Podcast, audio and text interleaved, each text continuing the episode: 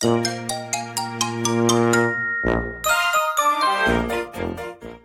やとすみおの Survival Life in Canada 皆さんこんにちは。さやとすみおのサバイバルライフ in カナダです。バンクーバーに住むすみおと。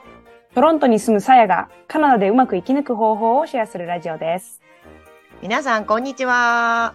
こんにちは。おなんでしょうお今日は。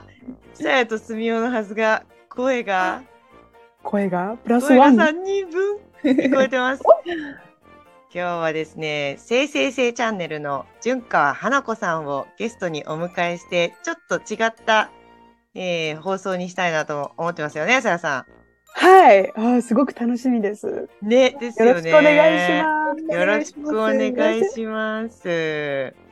じゃあ、ちょっと自己紹介していただきましょうかね、花子さん。はい。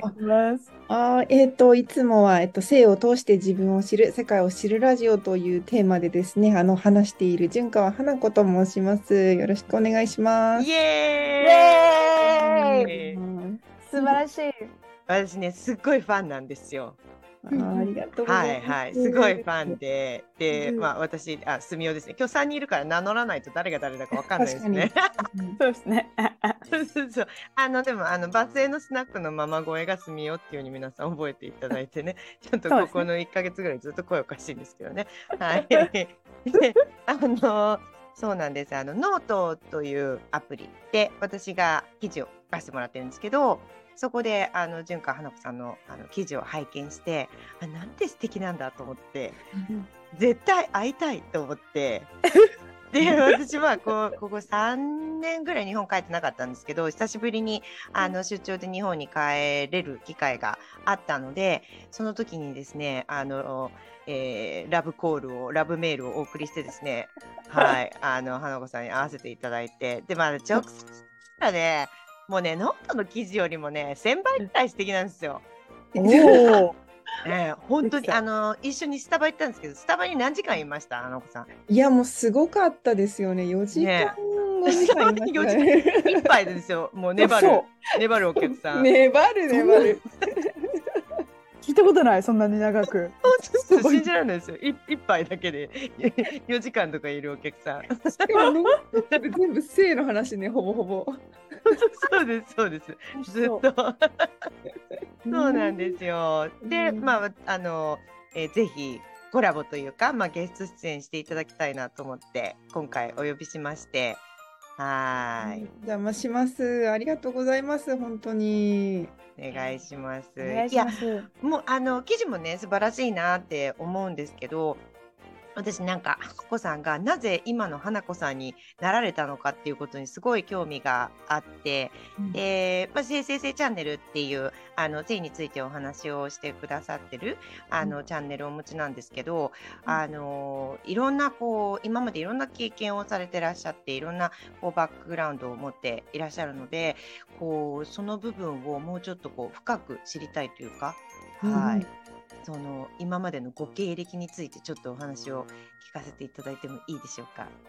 はい、ありがとうございます。経歴、経歴、どこから、ね、さっきもちょっと話してたんですけど、えそうですね、私、元からあのジャーナリストが志望で、ええあのえっとね、あの学なんだろう、経済誌のあの中央公論っていう雑誌があある、今、廃刊になっちゃったのかな。えうん。うん、中央公論っていうあの経済誌があったんですけど、えその学生記者をやってたんですよね。えへえでえそれでも学生の頃からジャーナリストになりたいって思ってらしたってことですか、そうですね。な、な、なんか、なんだろう。世界でなんかいろんなことが起きてる理由がわからなくって、どうしてそんな、ど、どうしてこんなことになってるのかなっていうか、な、なんでそんな、あの、みんなこう争ったりとか、なんで幸せじゃないんだろうなっていうか、なんか、いろんななぜが多くって、今ね、まあ、あのズームでお話ししてるんですけどさやさんが今100回ぐらいうなずいてました。私もね私もずーっとなんでだろうって思ってるタイプです。やっぱりね知りたいうん知りたいっていう感じ。うんうんうん。あ、なんか同じタイプだなっていうのは思ってました。あ嬉しいなんか 恐縮です。そうそう。それで、うんなんかこう、いろいろこう、なんだろう、あの、日本でも日本の現実とかあのホームレスとかあのすなんだろうななんか経済のこととか あの小さい頭でいろいろ考えたりとかであの一番は何だろうななんか戦争ということにすごい興味があったんで。あの大学卒業して もう小さい頭で考えて一番日本で考えられあの感じれる身近に感じられる戦争って沖縄に行けば感じれるのかなと思って、あの沖縄のえあの働きに行ったんですよね一番初めに。行動力がすごい。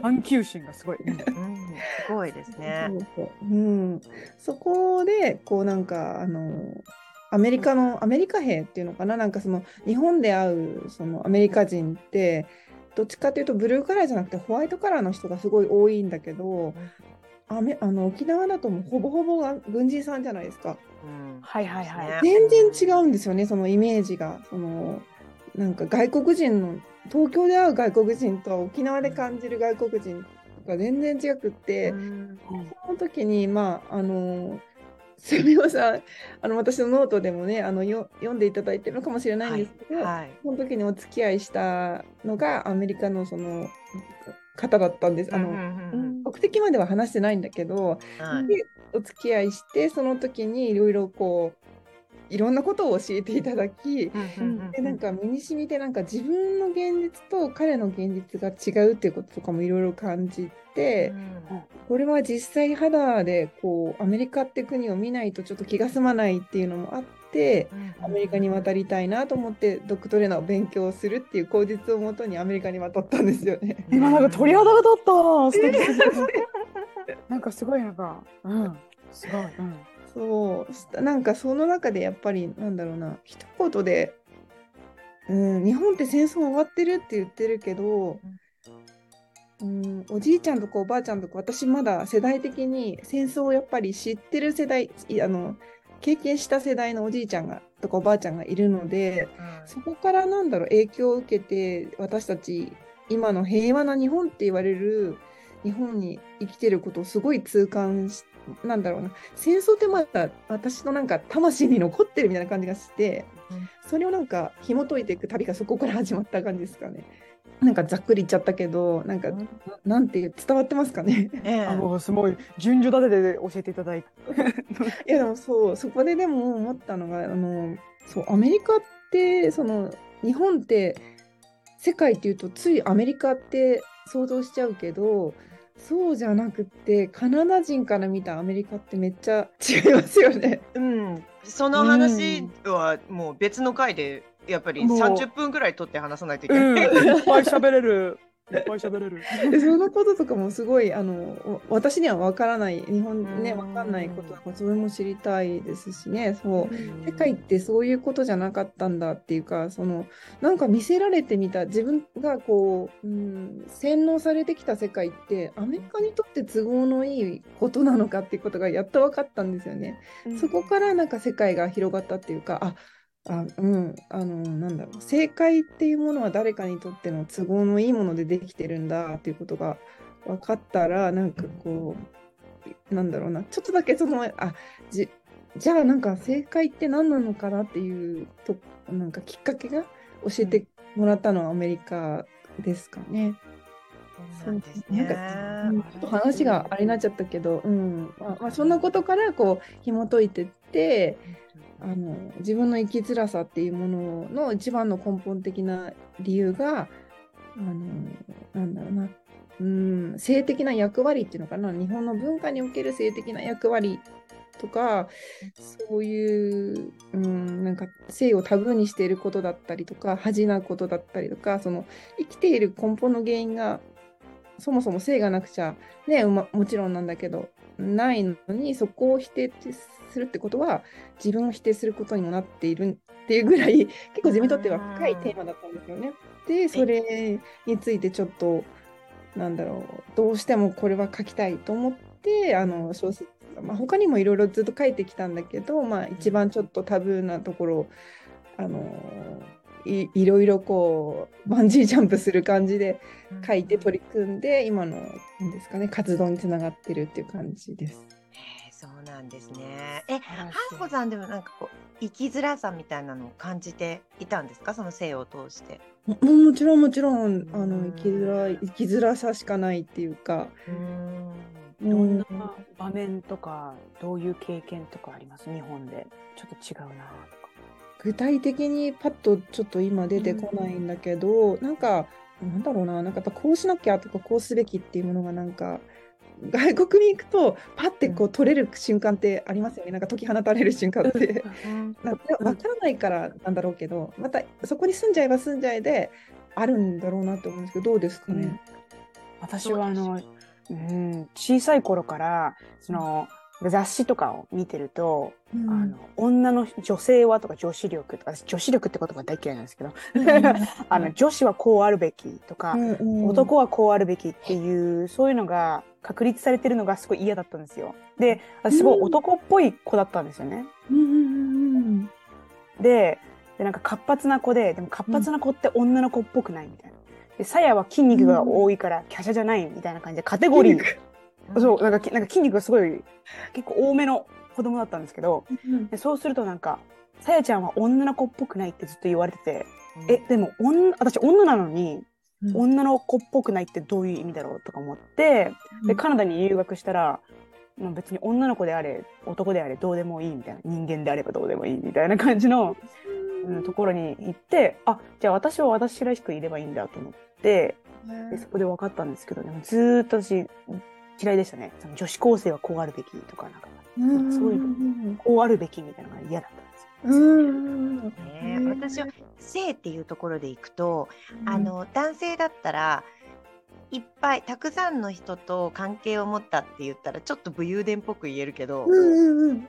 女性が数多かったら恥ずかしいことだみたいになるじゃないですか。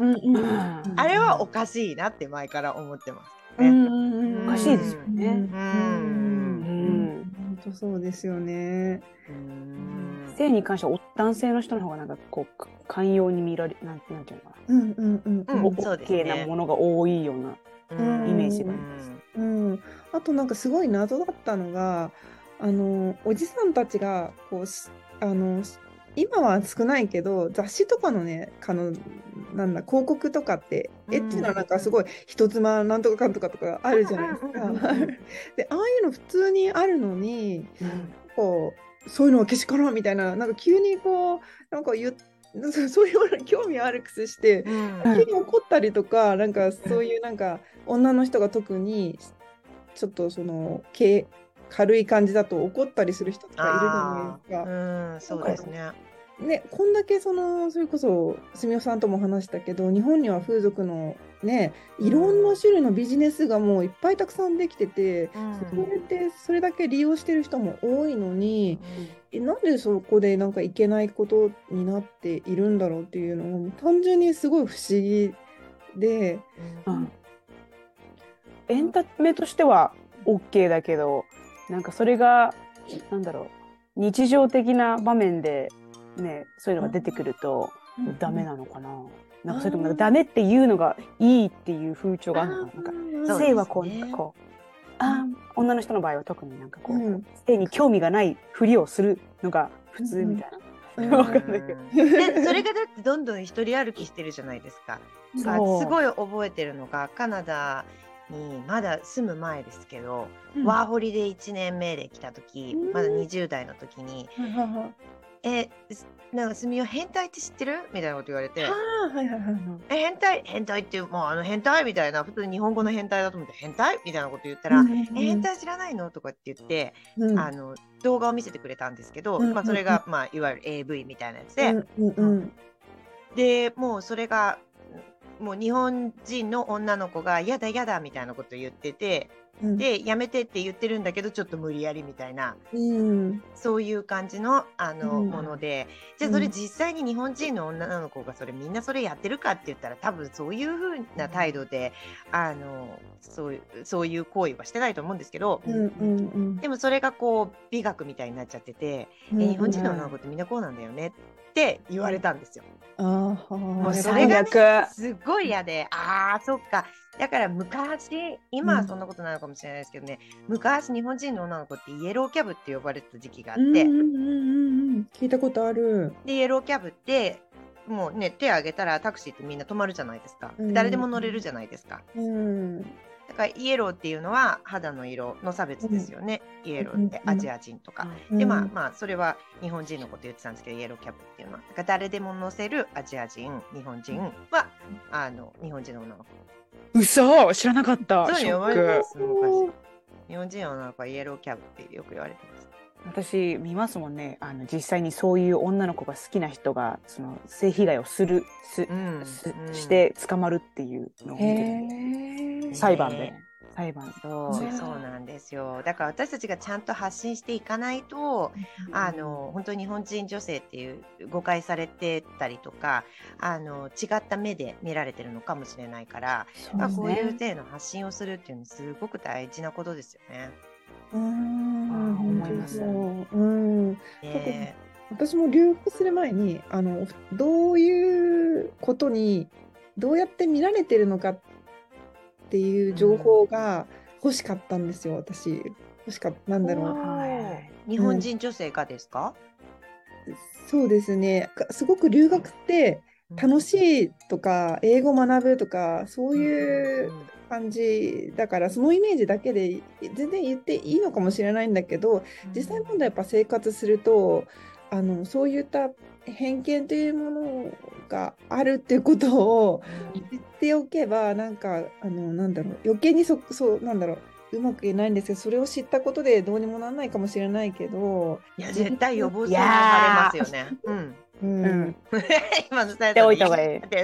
言った方がいいですよね。これちょっと話多分長くなっちゃうんだけど私一回日本だとなんか普通にマッサージとかするでしょ？整体とか。はいはいうんははい。でそれで普通にこの男友達みたいな感じで外国の人に「私マッサージ得意なんだよね」みたいなことを言ってうんはいはい誤解されたことあるんですよ。い。なるほどね。こういうマッサージだって。うん、でなんかあアジア人でマッサージっていうとそっちに結びつけちゃう人が外国の人って結構多いですか？うん。ああのかものしれない。ううんこ結びつけるのは個人であるかもしれないけど個人差あるかもしれないけど、でもあのなんかちょっと暗めのところのプラザにあるあの、うんマッサージって書いてネオンライトがついてるところは、うん大抵アジア人ですね。うーんで、なんか絶対書いてないんですよ風俗みたいな。わからないんですよ。だけど、うん、なんかアジア人のなんか行くような、えーとお店が多いところのマッサージ屋さんっていうのは多分、うんなそうんかちょっと、ですね。ううん。ん、でそれでね男の子たちの間でもどうする？普通のマッサージ行く？それともハッピーエンディング行く？ってあるあって。ハッピーエンディングって言ったら、まあ、風俗っていうことです。そうなんだ。ハッピーエンディングマッサージ。